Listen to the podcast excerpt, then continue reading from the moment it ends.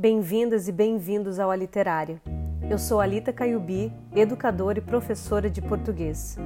Aqui eu falo sobre as minhas leituras, conto algumas histórias e converso sobre literatura e educação.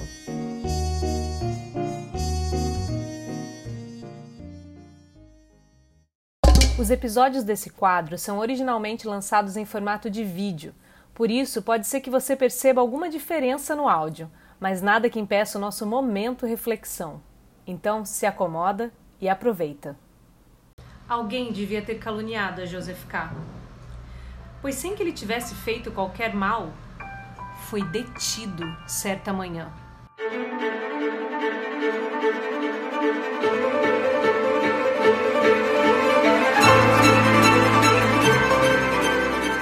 E a obra de hoje é um clássico da literatura o Processo de Franz Kafka.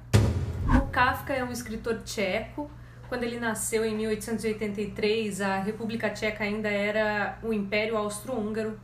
Ele morre muito jovem de tuberculose, com apenas 41 anos de idade. Embora ele fosse escritor, ele tinha como formação o direito. E isso tem bastante a ver com a obra de que a gente vai tratar hoje. Vale dizer também que o Kafka era apaixonado por literatura ele escrevia muito, mas ele escrevia mais na intimidade. Ele publica poucos livros em vida, muito pelo estímulo do amigo dele, o Max Brod, que achava que aqueles escritos precisavam ser publicados. A verdade é que a maioria das obras do Franz Kafka eram obras de intimidade e obras que não estavam acabadas ainda. Inclusive, a obra O Processo é uma obra inacabada e que foi organizada depois que o Kafka morreu pelo seu amigo Max Brod. Então o Kafka publica poucas obras em vida e quando ele morre, ele pede para os seus amigos para que eles destruíssem todo aquele material escrito por ele. Hum. Não é bem o que acontece, né? Como a gente viu. É importante a gente dizer então que o processo é uma dessas obras que foi organizada por outra pessoa. A organização de um livro é também importante na concepção desse livro, a gente tem que entender isso. A história de processo é a história da personagem Joseph K. Começa justamente com o início desse vídeo de hoje, quando o Joseph K é detido por alguma razão. A coisa toda é que Joseph K não sabe porque estão lá na casa dele e anunciam que ele é detido. Ele pergunta por quê e as pessoas que o detêm, os homens que o detêm, falam que não tem como responder essa pergunta porque não é da jurisdição deles, não é da responsabilidade deles responder essa pergunta.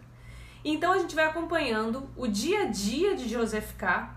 durante esse processo jurídico que aparentemente se instala, do qual ele é acusado, não se sabe de quê. O Joseph K. é um funcionário de banco, já está com um cargo muito bom e ele começa então a investigar, a tentar investigar o porquê que ele está sendo acusado. E a partir daí a gente vai ver várias cenas que a gente pode descrever como cenas inusitadas. A coisa toda é meio sombria, meio confusa de propósito. A gente vai percorrendo esses capítulos e conhecendo novos personagens. A gente conhece, por exemplo, as personagens que trabalham com ele no banco, a gente conhece o advogado, o tio dele que resolve apresentá-lo para esse advogado. E o importante é que ao longo dessa história, dessa narrativa, conforme a gente vai conhecendo mais sobre o Joseph K., sobre to todos esses processos estranhos, burocráticos, jurídicos, conforme isso tudo vai acontecendo, a gente vai percebendo que esse processo não é necessariamente um processo jurídico, mas um processo do próprio personagem, de um aniquilamento desse personagem, porque ele vai se desgastando ao longo dessa busca por entender e defender o seu processo. As grandes obras da literatura, elas podem ter inúmeros tipos de leitura. Então, tem gente que diz que a obra ou processo pode ter uma leitura biográfica, porque tem muito a ver com a vida do Franz Kafka. Outros fazem uma leitura mais sociológica outros fazem uma leitura psicológica, uma leitura religiosa. A gente poderia fazer inclusive uma leitura feminista, pensando que todas as personagens femininas aí sempre aparecem muito sensualizadas, elas nunca têm uma voz.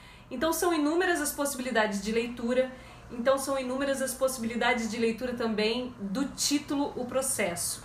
Por isso, hoje eu queria falar um pouquinho com vocês sobre polissemia. Se a gente pensar na construção da palavra polissemia, a gente tem duas partes principais. A primeira delas, poli, que quer dizer muito, e sema, que quer dizer significado. Então eu estou pensando em muitos significados. Polissemia. Se eu penso que a literatura é sempre um trabalho, uma arte com as palavras, cada palavra que eu escolho é fundamental para uma leitura, uma interpretação. Portanto, a palavra processo pode ter aqui muitos significados. Eu posso entender processo como um processo jurídico, eu posso entender processo como uma série de procedimentos, ou eu posso entender processo como o desenvolvimento de alguma coisa. Pensando então no nosso momento reflexão e na questão da polissemia, ou seja, na possibilidade de uma palavra ter muitos significados, a reflexão que eu quero fazer hoje é justamente sobre processo. A gente pode começar pensando sobre o processo de escrita desse livro aqui. A gente viu que o Kafka usava a escrita como uma maneira de se entender também, por isso esses escritos tão íntimos. Ele tinha muitos diários e muitas coisas escritas. Na verdade, o processo de escrita do Kafka era também um processo de compreensão da sua própria existência. O Kafka começa a escrever essa obra em 1914 e vai escrevendo ao longo desses anos até 1924, quando ele morre. Esse livro é publicado um ano depois disso. Então a gente entende que é um processo bem longo dessa escrita. Outra coisa interessante de perceber é como, por vezes, parece que o Kafka resolve esmiuçar, detalhar muito cada coisa e parece nesse livro em especial que ele é muito prolixo. A gente fala que é prolixo aquele que usa palavras em demasia, aquele que usa palavras de forma exagerada. Fala, fala, fala e não tem fim. Tem muita gente que é assim, né? Mas veja só, ser prolixo faz parte do processo de escrita desse livro e tem tudo a ver também com a demonstração de como esse sistema jurídico era lento, demorado, complexo. A gente mostrar que muitas palavras podem também representar as muitas instâncias e as muitas complicações que existem num processo faz todo sentido quando a gente está pensando numa obra literária. Então, essa escolha de ser prolixo, essa escolha de mostrar que o processo é lento, que as coisas não são resolvidas assim imediatamente é proposital. A gente está falando aqui de uma crítica à burocracia desse Estado. A gente está falando de uma crítica a essa engrenagem de poder e vigilância que existe o tempo todo. Então, o título desse livro, ao mesmo tempo em que dá conta desse conceito que é o processo de escrita desse livro, ele também dá conta do processo do Joseph K que não funciona só como um processo jurídico, mas um processo de compreensão da própria existência, tanto do Kafka como do Joseph K.